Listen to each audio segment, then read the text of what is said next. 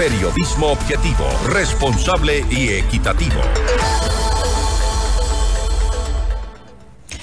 La reforma tributaria del presidente Daniel Novoa entró en vigencia el pasado 20 de diciembre. Con esta normativa se pretendería recaudar un aproximado de 832 millones de dólares en el próximo 2024. Vamos más allá de la noticia. Notimundo Estelar en FM Mundo con María del Carmen Álvarez. Y nos acompaña a esta hora el abogado Napoleón Santamaría. Él es experto tributario. Abogado Santamaría, muy buenas noches y gracias por acompañarnos. Le saluda María del Carmen Álvarez. Saludos, María Carmen, buenas noches. Saludos a través de sus micrófonos a todos los amigos que siempre nos acompañan. Gracias nuevamente por estar junto a nosotros.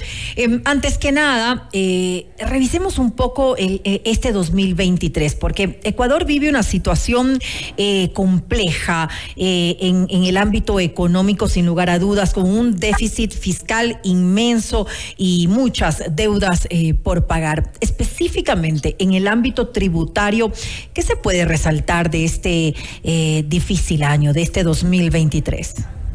cerramos con unas tareas pendientes muy preocupantes. A ver, primero que nuestra recaudación fiscal comienza a caer y comienza a caer sostenidamente desde el mes de julio.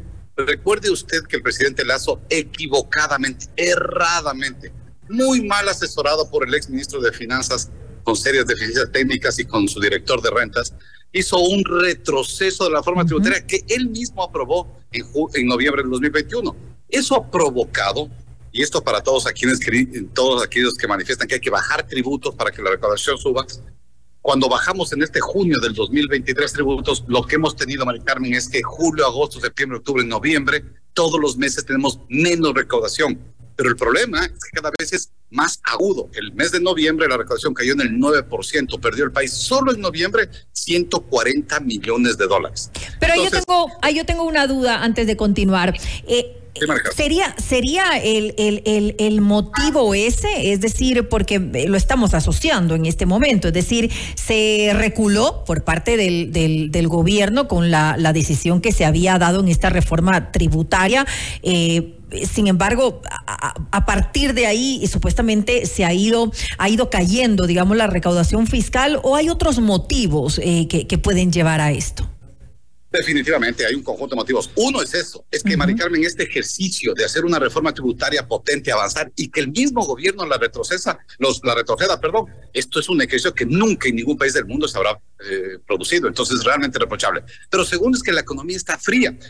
Pero recuerde usted que el señor Rosemena decía que la economía la deja en ON y ahora vemos que la deja en D, es decir, absolutamente detenida, deflacionaria eh, y, finalmente lo que se ve es que la recaudación del IVA, del IVA, muestra que la economía del Ecuador está absolutamente detenida. Y uno diría, ah, este ejercicio es de la América Latina y no, Mari Carmen, Colombia está creciendo, hipercreciendo en recaudación, Perú le va muy bien, a, nuestros vecinos norte y sur les va bien, Ecuador no le va bien porque no hemos hecho bien la tarea. Y esto es apenas un ejercicio. Recuerde usted que para enero del 2024 también tenemos una disminución del impuesto a la salida de divisas.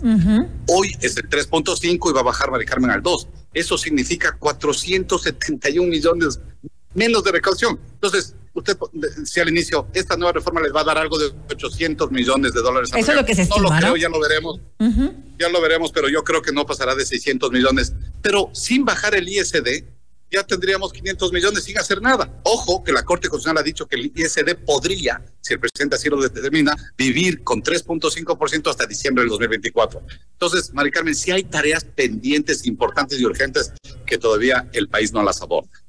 El problema también es que eh, para tomar este tipo de medidas muchas veces eh, a los políticos no les gusta porque a nadie, lastimosamente, a, nadie le gusta que le toquen el, bolsillo y cualquier decisión que vaya hacia este lado va a resultar impopular. ¿Qué pasa con este gobierno? Justamente con un eh, presidente que tenemos actualmente, Daniel Novoa, que parece que él quiere ser uno de los candidatos también para el 2025, se va a animar a tomar alguna medida de este tipo que ajuste un poco a los ciudadanos o va a ser muy cauto, como lo hemos visto en, en, en esta ley que justamente ha sido aprobada pues por la Asamblea Nacional?